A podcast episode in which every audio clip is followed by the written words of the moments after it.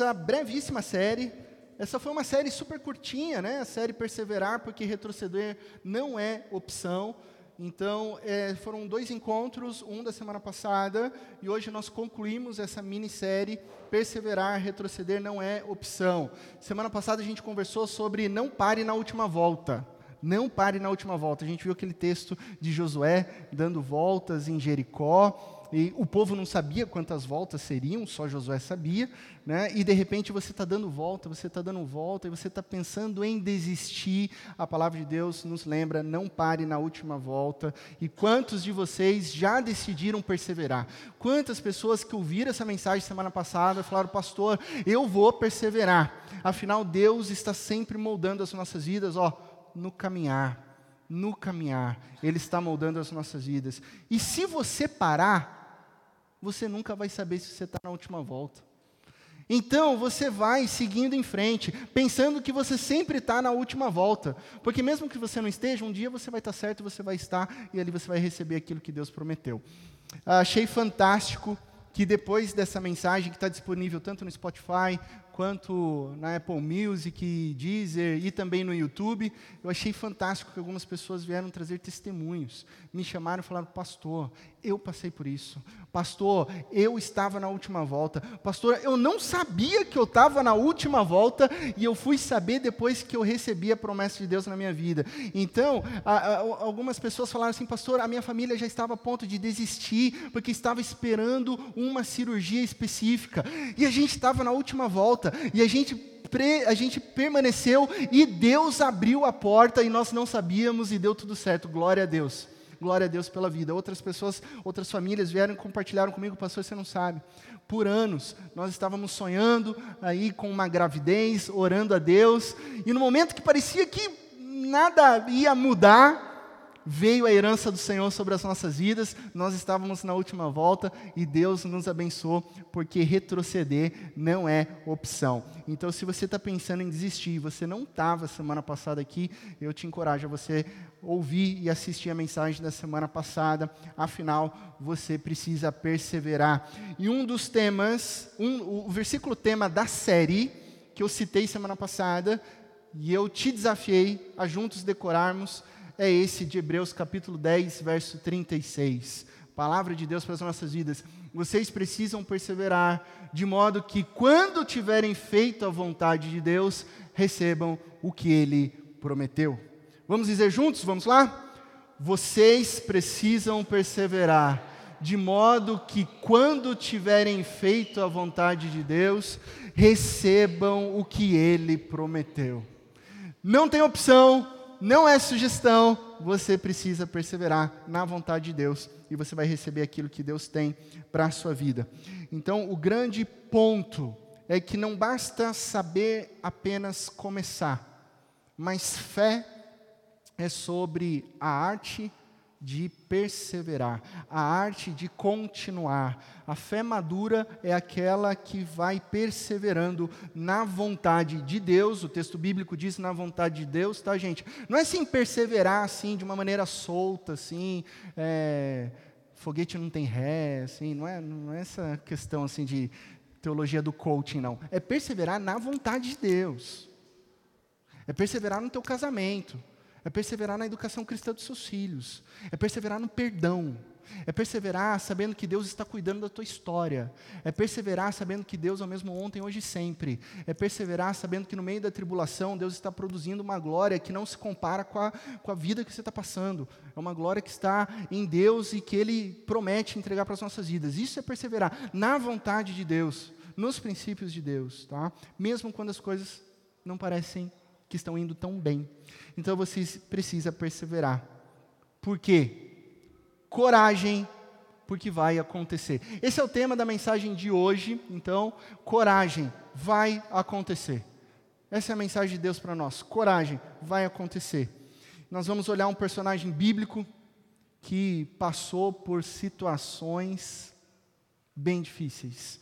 Um personagem bíblico que passou por muitos problemas, muitas dificuldades pessoais, dores, decepções, enfrentou solidão, enfrentou dores físicas, enfrentou dores da alma. E no texto que nós vamos ler agora, ele está preso. E ele está preso num navio. E ele não sabe o que espera na vida dele. Ele está sofrendo condições precárias nesse navio. Está, muito provavelmente, com mãos e pés amarrados, mas ele tem uma certeza. Ele sabe que a vontade de Deus vai prevalecer. Ele sabe que a vontade de Deus vai acontecer. Nós vamos conversar um pouco sobre Paulo, por isso eu quero te convidar a abrir a sua Bíblia, ou ligar o seu dispositivo eletrônico que contém a Bíblia, ou acompanhar o texto que está sendo projetado, Atos capítulo 27, do verso 9 ao verso 26. Atos capítulo 27, verso 9 ao verso 26. Diz assim a palavra de Deus: Tínhamos perdido muito tempo, e agora a navegação se tornara perigosa, pois já havia passado o jejum, o dia de Yom Kippur. Por isso, Paulo os advertiu, versículo 10: Senhores, vejo que a nossa viagem será desastrosa e acarretará grande prejuízo para o navio, para a carga e também para a nossa vida. Mas o centurião, em vez de ouvir o que Paulo falava, seguiu o conselho do piloto e do dono do navio visto que o porto não era próprio para passar o inverno, a maioria decidiu que deveríamos continuar navegando, com a esperança de alcançar a Fenície e ali passar o inverno. Esse era um, ponto, um porto de Creta que dava para sudoeste e noroeste. Começando a soprar suavemente o vento sul, eles pensaram que haviam obtido o que desejavam. Por isso levantaram âncoras e foram navegando ao longo da costa de Creta. Pouco tempo depois, desencadeou-se da ilha um vento muito forte, chamado Nordeste. O navio foi arrastado pela tempestade, sem poder resistir ao vento. Assim, cessamos as manobras e ficamos à deriva. Passando ao sul de uma pequena ilha chamada Clauda, foi com dificuldade que conseguimos recolher o barco salva-vidas. Levantando, lançaram mão de todos os meios para reforçar o navio com cordas, e, teme, e temendo que ele encalhasse nos bancos de areia de Sirte, baixaram as velas e deixaram o navio à deriva. No dia seguinte, sendo violentamente castigados pela tempestade, começaram a lançar fora a carga. No terceiro dia, lançaram fora com as próprias mãos a armação do navio, não aparecendo nem sol, não aparecendo nem estrelas, por muitos dias e continuando a abater-se sobre nós grande tempestade, finalmente perdemos toda a esperança de salvamento. Toda. Não foi parte da esperança, não foi 90% da esperança, toda a esperança perdida. Versículo 21. Visto que os homens tinham passado muito tempo sem comer, Paulo levantou-se diante deles e disse: Os senhores deviam ter aceitado o meu conselho de não partir de Creta, pois assim teriam evitado este dano e prejuízo. Mas agora recomendo que tenham coragem, pois nenhum de vocês perderá a vida, apenas o navio será destruído. Pois ontem à noite apareceu-me um anjo do Deus a quem pertenço e a quem adoro, dizendo-me: Paulo, não tenha medo. É preciso que você compareça perante César. E Deus, por sua graça, deu-lhe a vida de todos os que estão navegando com você. Ninguém vai morrer. Versículo 25. Assim, tenham ânimo, tenham ânimo, senhores. Creio em Deus que acontecerá conforme me foi dito. Devemos ser arrastados para alguma ilha por aí. E depois é assim que acontece mesmo, o, o texto prossegue. Feche seus olhos, vamos orar. Pai de amor, graças nós te damos por esse momento precioso, pela brisa suave que sopra sobre os nossos, as nossas faces nesse momento, em que nós nos colocamos diante da tua palavra. E sabemos que o Senhor fala sabemos que o Senhor nos molda, sabemos que a tua palavra é viva e ela já tem trabalhado em muitos corações. Por isso, mais uma vez nós pedimos, Santo Espírito de Deus, dependemos totalmente do Senhor. Continue soprando sobre nós o teu discernimento, a tua sabedoria, para que a gente viva de maneira a não retroceder, fundamentados sempre na tua vontade. Em Cristo Jesus. Amém amém. Aqui nós estamos diante de uma narrativa incrível, né, de uma viagem de Paulo, uma viagem marítima, cheia dos detalhes, né, cheia das situações, da onde vem o vento, é, lugares geográficos, o nome das ilhas. Só que não é uma viagem calma. Né? Não, na verdade, não tem nada de calmaria aqui. Paulo está preso. Paulo não está num cruzeiro de férias. Né? Não sei se você já passeou de cruzeiro, eu não tive essa oportunidade ainda, mas o pessoal fala que é muito bom, fica tranquilo, né? só fica lá curtindo, às vezes sem dormir. Enfim, Paulo não está no cruzeiro do Wesley Safadão tá? Como está acontecendo, parece que você viu a notícia por aí, né? Está tendo um cruzeiro no final do ano. Ele não está no cruzeiro do Roberto Carlos, recebendo as rosas e tal, que acontece todo final. Não, ele não está passeando, não está numa viagem de férias.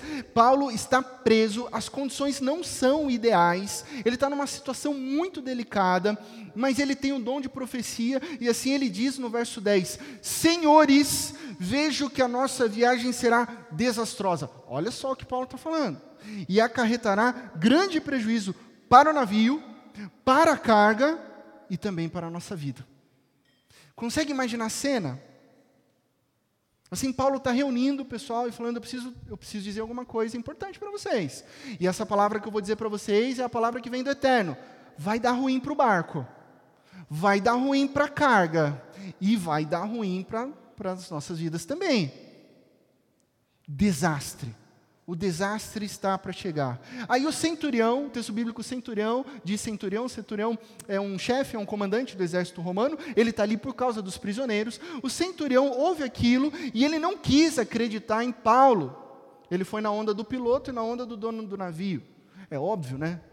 Se a gente parar para pensar, é óbvio, né? Tem um prisioneiro aqui amarrado e está falando que um desastre vai acontecer, que a gente não vai resistir. Eu vou confiar em quem? Vou confiar no Paulo, no pregador? Eu vou confiar no dono do navio, que conhece a armação, que conhece como é que é essa embarcação? Ou eu vou confiar no piloto? O piloto tem as linhas marítimas, ele tem o mapa, ele conhece os mares, ele sabe o quanto o barco aguenta, ele tem experiência náutica. Então ele decide: bora acreditar no piloto, bora acreditar no dono do navio.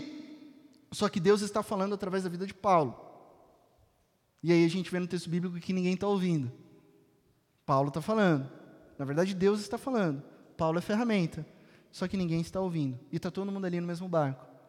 A primeira lição que a gente retira aqui é que não é isso que acontece muitas vezes nas nossas vidas. Estamos em situações desastrosas, nós ouvimos todas as vozes nós ouvimos todas as opiniões, nós ouvimos todas as ideias, nós lemos todas as correntes de WhatsApp, nós lemos todos os sites de informação, menos a voz de Deus. Por que acontece isso? Porque todas essas vozes acabam confirmando aquele sentimento que a gente já tem. Tá? Isso é o que a psicologia chama de fenômeno da, do viés de confirmação. Isso acontece com todo mundo, acontece comigo, acontece com você, né? Quando eu leio, quando eu pesquiso informações específicas que sejam propícias a confirmar algo que eu já creio, a fim de confirmar algo que eu já sinto, é, as minhas crenças, as minhas hipóteses. Então, essa leitura eu escolho inconscientemente que é mais agradável e é a qual eu vou acreditar viés de confirmação. Então, muitas vezes eu escuto, muitas vezes eu aceito apenas palavras e informações que vão alimentar aquilo que eu já penso. A gente faz isso. Muitas vezes, muitas vezes. Mas a primeira pergunta que a gente pode fazer é: mas será que a vontade de Deus está sempre de acordo com as nossas impressões humanas? Será que então a gente vai a gente vai ouvir é, a voz de Deus só quando ela confirmar aquilo que a gente já pensa? Será que é assim que funciona? Eu vou dizer para você que não, não é assim que funciona. Não é assim que funciona com a voz de Deus. Nós conversamos semana passada que não fazia sentido nenhum Josué dar sete voltas ao redor de Jericó. Faz sentido? Não faz sentido. Não faz sentido. Fazia sentido, fazia sentido Moisés pegar um cajado diante do Mar Vermelho, apontar para o mar e o mar se abrir? Faz sentido isso? Tem como explicar isso? Não faz sentido. Fazia sentido Daniel ficar numa cova de leões famintos e os leões ali, tipo, dormirem. Né? Daniel fazer um carinhozinho no leão. Né? Daniel, de repente, sentiu sono ali, né? queria dormir. Pedra, muito duro, deu até uma encostada ali no leãozinho. Faz sentido isso? Não faz sentido. Fazia sentido Jesus crucificado. Jesus crucificado. Olhar para as pessoas que o condenaram, olhar para as pessoas que pediram para que ele fosse crucificado e Jesus dizer: Pai, perdoa os pecados dessas pessoas. Faz sentido? Não faz sentido. Fazia sentido Jesus ressurreto aparecer para os discípulos e confirmar e reanimar e encorajar eles na fé do Evangelho? Não fazia sentido. Fazia sentido a igreja primitiva sair pregando as boas novas do Evangelho de ressurreição, que não tinha nada a ver com a filosofia daquela época, que muitos nem acreditavam, tiravam sarro, zombavam, perseguiam os cristãos. Fazia sentido morrer pelo Evangelho? Não fazia sentido correr risco de vida. E aqui está a nossa lição. A gente não vive a vida pelo que faz sentido na sociedade. Isso não é fé. Você não foi chamado para viver uma vida que faz sentido com o que as pessoas que não creem em Deus acham que faz sentido. Nós fomos chamados por Deus para viver uma vida a partir do direcionamento dele, mesmo que não faça sentido para mim, para você, mas faz sentido para Deus. Ele está guiando as nossas vidas. Ah, mas se eu fizer isso, o que vão pensar de mim? Ah, mas se eu falar isso, o que, que vão pensar de mim? Ah, mas se eu apertar a campainha do meu vizinho e pedir leite, o que, que eles vão pensar de mim? Ah, mas se eu pregar o evangelho ali para o meu colega de trabalho, o que, que ele vai pensar a respeito de mim? Isso não, vai, isso não faz sentido. Ah, mas se eu denunciar o meu chefe que está apresentando nota fria na minha empresa, isso vai é, ser muito caro para mim, eu vou ser demitido. Isso não faz sentido. Ah, mas se eu me posicionar de uma maneira de acordo com os princípios e valores da Bíblia, isso não vai dar certo, eu vou arranjar problemas não faz sentido. Sim, é exatamente isso. Não faz sentido. E é assim que a gente vive.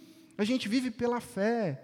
E viver pela fé não é viver pelo que nós vemos, é viver fundamentados na vontade e na palavra de Deus. Ah, mas eu quero seguir meu coração. Eu quero seguir o que eu estou sentindo. Quer seguir? Segue. Sabe aquela aquela famosa palavra de mãe? Né? Filho, leva blusa. Ah, não, mas não vai chover, sei lá o quê. Filho, leva blusa. Não, não vai chover, mas sei lá o quê. Filho, vai chover. Quer fazer do seu jeito? Faz. Você põe o pé para fora, né? Diz que praga de mãe pega, né? A gente não acredita em praga, obviamente, né? Mas você põe o pé para fora, chove. Falei, você quis fazer do seu jeito, você quis fazer do seu jeito, então tá bom. A gente não quer ouvir Paulo. A gente não quer ouvir a voz de Deus. A gente quer continuar navegando. Tá bom. Versículo 13. Começando a soprar suavemente o vento sul, eles pensaram que haviam obtido o que desejavam. Versículo 13. Eles não ouviram a voz de Deus, eles continuam navegando e aí tem uma brisinha tem um vento suave do sul, né? E aí eles começam a pensar que está dando tudo certo. Olha só, tá legal, viu? Paulo não sabia de nada, nada a ver o que ele disse. Olha só, vento tranquilo, as coisas se acalmaram, favorável, o barco está tranquilo. E é assim que muitas vezes a gente pensa a respeito do barco das nossas vidas. A gente acha que ele está evoluindo, a gente acha que o barco das nossas vidas está progredindo, que tem um vento favorável, que se tem um vento favorável significa que é progressão, mas não. Fora da vontade de Deus, você está a caminho do desastre. E foi isso que aconteceu, porque logo depois veio um vento forte que arrastou o barco e deixou o barco à deriva. Gente, à deriva. Essa palavra deriva aparece duas vezes no nosso texto bíblico. O que é a deriva? É ficar sem rumo, é ficar sem direção. Já imaginou no mar, você ficar sem rumo, você ficar sem direção. Às vezes a gente vê história de pessoas que ficam à deriva, né, e que conseguem ser resgatadas. A pessoa tem que ir direto para o hospital. Né, marinheiros aqui na nossa costa mesmo aqui do Brasil, que é tão extensa, ou talvez você tenha assistido o filme O Náufrago. Nossa, essa foi antiga, né? O pessoal jovem nem sabe o que é esse filme, nem sabe quem é o Wilson, né? Mas enfim, se assistiu esse filme você fala assim, puxa, tá sem direção, tá sem rumo. Quando as nossas vidas ficam sem direção, será que não é porque a gente está negligenciando a voz de Deus? Já parou para pensar nisso? Está sem direção, está sem rumo. Não é porque você escolheu? Não é porque você escolheu não ouvir a voz de Deus? Que de repente você perdeu o foco, de repente você perdeu a direção, você fica sem rumo, aí você tenta resolver do seu jeito. Né? O que é resolver do seu jeito? Vou tentar lançar fora as cargas, vou tentar amarrar com cordas o meu, a minha estrutura, eu vou tentar tirar água do meu barco, do barco da minha vida. E você fica ali dando murro em ponta de faca e não resolve. E tudo que você enxerga problemas, problemas, situações difíceis, delicadas que você mesmo se colocou. Aí olhe para a sua Bíblia, versículo 20. Olha a situação que chega. Não aparecendo nem sol nem estrelas por muitos dias e continuando a abater-se sobre nós grande tempestade. Finalmente perdemos toda a esperança de salvação. Tempestade continua, tempestade aumenta, as coisas ficam difíceis. Essa é uma progressão, inclusive, bíblica. Né? A gente vê isso na história de Jonas, a gente vê isso na história dos discípulos que são marinheiros, a tempestade ela vai ficando pior. Ela vai ficando nível 1, nível 2, nível 3, porque a Bíblia ela conta a verdade para as nossas vidas, tá? A situação está ruim, fica tranquilo, isso pode piorar. Acontece, gente, acontece, né? Jesus disse que no mundo nós teremos aflições, contudo, tenham ânimo, porque Jesus venceu. Jesus venceu o mundo. Então aqui a tempestade aumentou. E aí você não vê sol, você não vê estrelas, e isso vai passando dias e você está imerso em escuridão a ponto de você perder toda a esperança. Toda a esperança acabou. Olha para a sua vida. Olha para a sua história. Você já passou por uma situação dessa?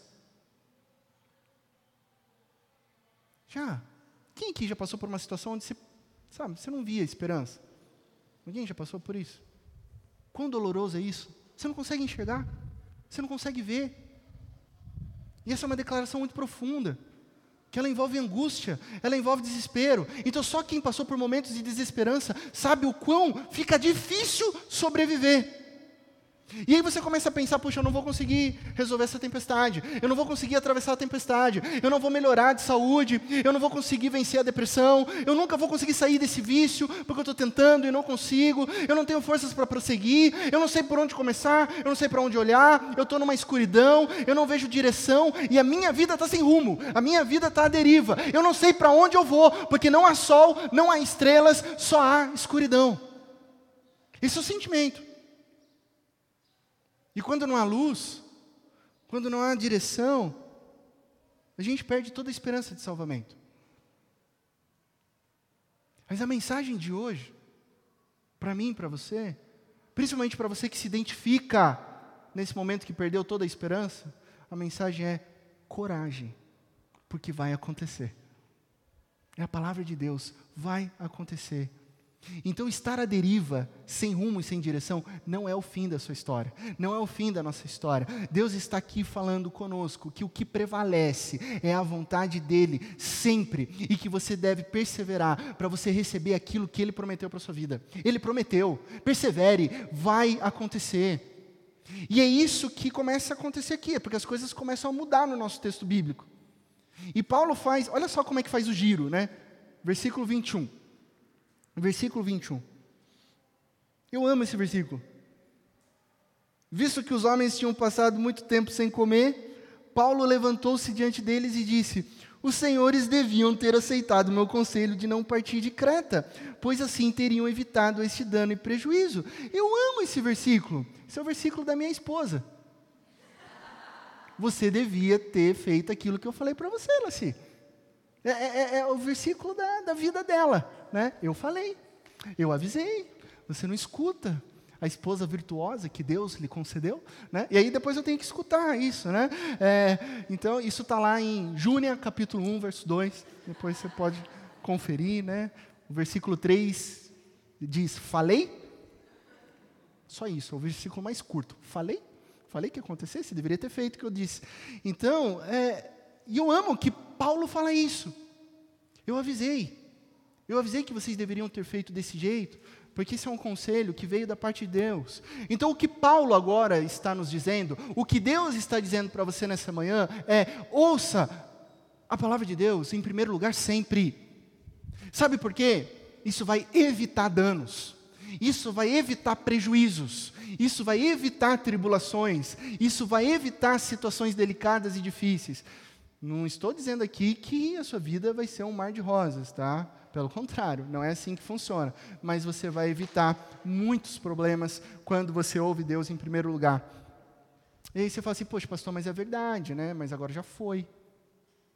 Puxa, se eu pudesse voltar lá com meus 15 anos, ah, eu tinha feito diferente. Puxa, quando eu tinha 19 anos, lá na faculdade, não devia ter falado aquilo para os meus pais. Puxa, e aí a gente fica lamentando, né? Eu queria voltar atrás. Só que a gente não alcança o passado. E as coisas velhas ficaram para trás. Eis que em Cristo tudo se fez novo.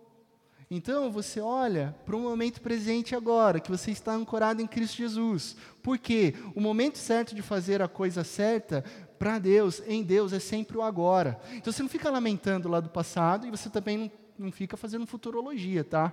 Porque o amanhã pertence a Deus. Então você, qual que é a tua missão? A tua missão é o presente. E o momento de fazer a coisa certa diante de Deus é o agora. É isso que você deve fazer, o agora, o que você tem hoje. É isso que você deve buscar. Então, o verso 22, olha só o que tem para nós. Mas agora, mas agora, não é passado, não é futuro, mas agora recomendo para vocês que tenham coragem coragem. Agora, a mensagem para mim e para você é coragem, pois nenhum de vocês perderá a vida.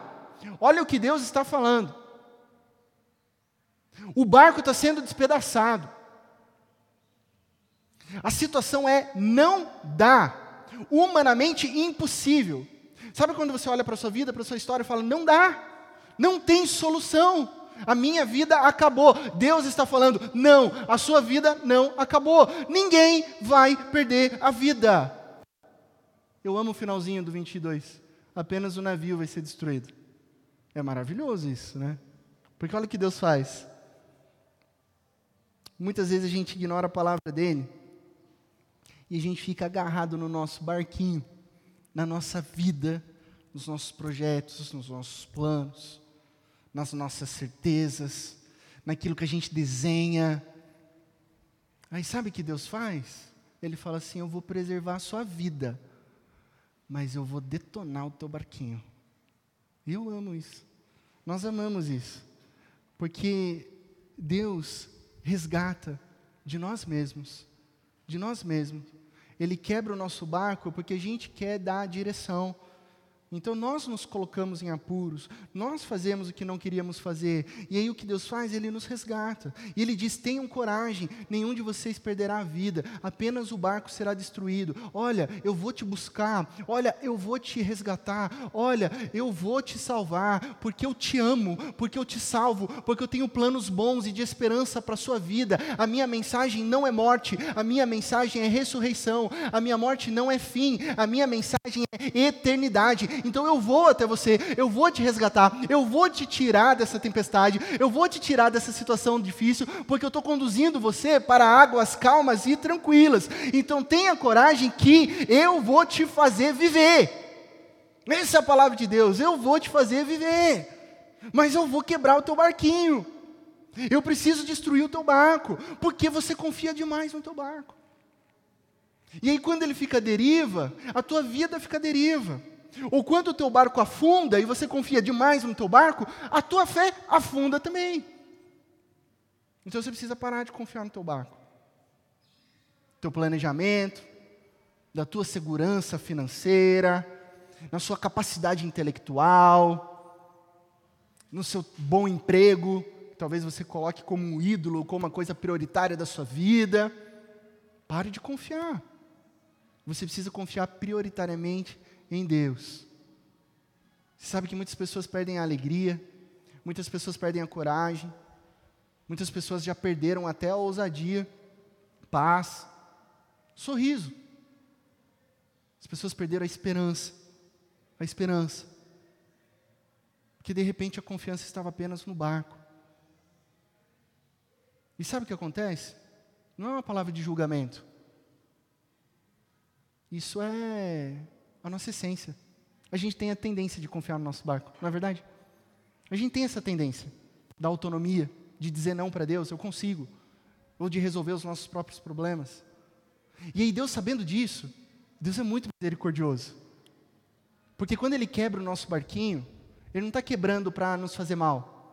Ele está fazendo isso como um ato de misericórdia e graça, para nos ensinar: olha, você vai aprender a depender de mim, você vai olhar para mim, você vai ter esperança no teu Deus. E é isso que ele disse no verso 24, quando Paulo fala: não tenha medo. É preciso que você compareça perante César. Deus, por sua graça, graça. Gente, é graça, a palavra está parecendo graça. Deu-lhe a vida de todos os que estão navegando com você. Olha que lindo. Não vai sobrar nada do barco, mas todas as vidas serão preservadas. Por isso você não precisa ter medo. Não tenha medo. Não tenha medo se as condições não são favoráveis. Não tenha medo se o sol não está brilhando. Se você não vê nem estrelas nos céus. Não tenha medo se o mar não está calmo e o vento está bagunçando a sua história. Não tenha medo se as coisas estão fora do controle e você não consegue fazer a amarração do teu barco. Não tenha medo se você tem que criar sua filha sozinha. Não tenha medo se a sua empresa não está indo bem, justo agora nesse momento que você tentou empreender. Não tenha medo se as coisas estão difíceis no seu lar, no seu casamento. Não tenha medo se algo está tirando o teu sono e corroendo você em ansiedade. Não tenha medo. A palavra é: tenham ânimo, tenham coragem, porque Deus vai fazer acontecer. E o fato de você estar aqui nessa manhã significa que Deus já está fazendo acontecer na sua história. Porque você precisava ouvir essa mensagem. Porque você precisava receber essa palavra. Porque o teu coração estava desanimado. E Deus veio aqui dizer para você: tenha ânimo, vai acontecer. Ele só quebrou o teu barco para mostrar que as coisas não são do seu jeito. Só isso. Que as coisas são diferentes. Que as coisas serão diferentes. Talvez não do jeito que você pensava, talvez não do jeito que você desejava, só que coragem, nada disso importa, vai acontecer. O propósito de Deus sempre, sempre, sempre será cumprido. Deus não, não nos diz como, Ele não promete explicações, mas o que Deus promete, Ele cumpre, que é a restauração. Então Ele sempre está conosco, suprindo as nossas necessidades. Óbvio que isso não significa que Ele vai dar tudo que a gente deseja, né? Isso não é necessidade, né? não vai cumprir tudo aquilo que eu, que eu quero né? mas o fato é que não importa as tempestades, nem as circunstâncias, se o seu barco foi quebrado, Deus é aquele que começou a boa obra em você. É isso que a palavra de Deus diz. Ele começou a boa obra na sua vida, na sua história. E o que, que a palavra diz? Diz que ele vai completar essa boa obra até o dia de Cristo Jesus. Hoje é dia, domingo de Cristo Rei. Deus está completando a obra na sua vida, na sua história até o dia glorioso em que Cristo Jesus vai voltar, porque Deus sempre termina o que ele começa. Concluindo, verso 25 diz: Assim tenham ânimo, senhores. Creio em Deus que acontecerá conforme me foi dito. Vamos dizer isso juntos? Vamos lá? Assim tenham ânimo, senhores. Creio em Deus que acontecerá conforme me foi dito vai acontecer. Semana passada, para quem estava aqui, eu terminei a mensagem dizendo que você precisa o quê? Marchar. Marchar. Não pode parar, não pode desistir. Não pare na última volta. Na última volta você pode alcançar a vitória que Deus prometeu. Citei o Verstappen, prêmio de Abu Dhabi, GP 2021. Né? Aí eu descobri que tem o time Verstappen e tem o time Hamilton. Né? Quem, é, quem é Hamilton aqui? Levanta a mão. Olha lá, Hamilton. Quem é Verstappen? Olha só, os Verstappen ali. O pessoal já se olha assim, tipo, ah, né? Eu citei aquela frase daquela temporada emocionante que foi definida, definida, a mais longa temporada, a temporada de 2021 definida na última volta. Hoje, para eu manter o nível das citações, né, para concluir, manter o nível lá em cima, eu vou de Verstappen para Dory do Procurando Nemo, tá? Para manter o nível, né? Quem gosta de desenho animado, não importa se você é adulto, eu amo, e esse é um dos melhores filmes, né? A Dory, no Procurando Nemo, ela fala daquele jeitinho amoroso dela, e ela fica repetindo, repetindo, para achar a solução. Continue a nadar, continue a nadar, continue a nadar. Se o seu barquinho quebrar, esquece o barquinho, continua a nadar. Se você é tipo Nemo, tem a abraçadeirinha pequenininha, continua a nadar também. Se você tem algum tipo de tribulação, você não para, você continua, porque coragem vai acontecer no tempo de Deus e no modo de Deus e no poder maravilhoso de Deus. Continue a nadar. Esse é o espírito do Procurando Nemo que veio sobre mim aqui. Né? Não para, não para, não pare, não pare. Continue. Sabe por quê? No tempo de Deus, no jeito de Deus e no poder de Deus, vai acontecer na minha e na sua história. Já está acontecendo. Não desista. Permaneça na vontade do Eterno. E você vai receber aquilo que Ele prometeu. Amém? Lições práticas de vida. O que, que a gente leva para casa?